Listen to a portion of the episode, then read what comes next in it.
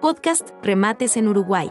Negocios nuevos a diario, con oportunidades de verdad. Hoy, en este podcast número 209, te presentamos otra de las nuevas oportunidades en inmuebles.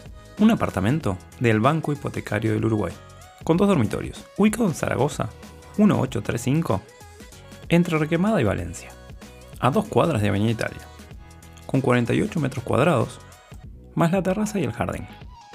Se remata este miércoles a partir de las 3 y 30 horas en el Banco Hipotecario del Uruguay. Daniel Fernández Crespo, 1508, tercer piso. No olvides seguirnos y activar la campana para no perderte ninguna de estas ni de las próximas oportunidades que tenemos en camino.